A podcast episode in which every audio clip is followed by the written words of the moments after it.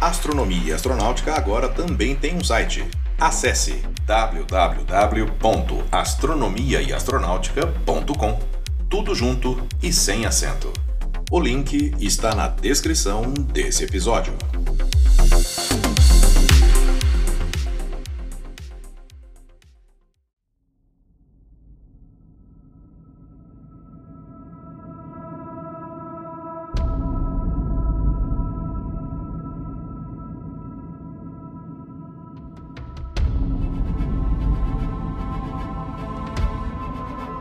Com apenas 370 metros de diâmetro, esse asteroide passará próximo do planeta Terra em 2029. Ele é Apophis. Olá, eu sou Floresberto, apresentador do podcast Astronomia e Astronáutica, e vou levar você nessa viagem.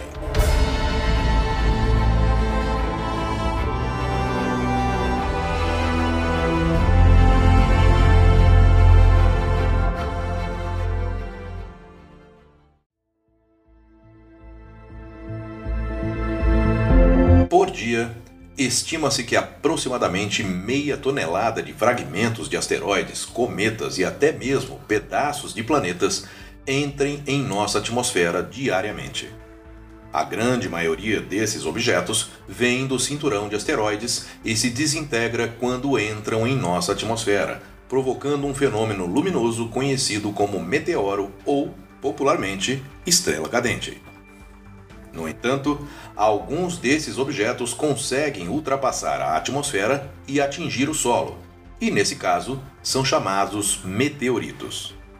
Porém, mais uma vez, a grande maioria cai ou nos oceanos ou em áreas desabitadas.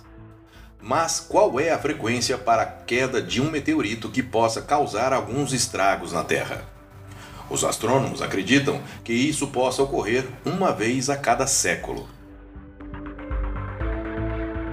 Descoberto em 19 de junho de 2004 pelos astrônomos Roy A. Tucker, David J. Tollin e Fabrizio Bernardi, o asteroide Apophis, que é o nome grego do inimigo de Ra, uma serpente que se esconde nas escuridões eternas de Duat, o centro da Terra, e tenta engolir Ra durante a sua passagem noturna tem 370 metros de diâmetro e causou um breve período de preocupação em dezembro de 2004, porque os cálculos iniciais de sua trajetória indicavam uma probabilidade pequena de 2,7% de atingir a Terra em 2029, quando o asteroide fará a aproximação recorde da Terra. No entanto, observações adicionais descartaram qualquer possibilidade de impacto em 2029. Mas a colisão não é a única possibilidade. A interação gravitacional entre um planeta e um corpo como Apophis pode alterar a forma do corpo, quebrá-lo em pedaços, desintegrar possíveis pedras soltas na superfície do asteroide ou até mesmo remover outros corpos que orbitam o asteroide, como rochas, satélites ou anéis, afirma o pesquisador Gabriel Borderes Mota, da Universidade Carlos III de Madrid. Segundo estudos da Unesp, como ele vai passar bem próximo à Terra, Apophis vai sofrer efeitos da gravidade do nosso planeta, que é muito grande quando comparado a ele. Por isso, há a possibilidade de que materiais poderão ser arrancados pela Terra. Mas, se isso acontecer, não ocasionará danos ao nosso planeta, pois serão pedaços de pedra com menos de um metro de diâmetro que se desintegrarão ao entrarem na atmosfera da Terra. Na sexta-feira, dia 13 de abril de 2029, o asteroide Apophis passará a apenas 29.450 quilômetros da superfície da Terra, tão próximo que passará entre as órbitas de satélites de comunicação geossíncronos.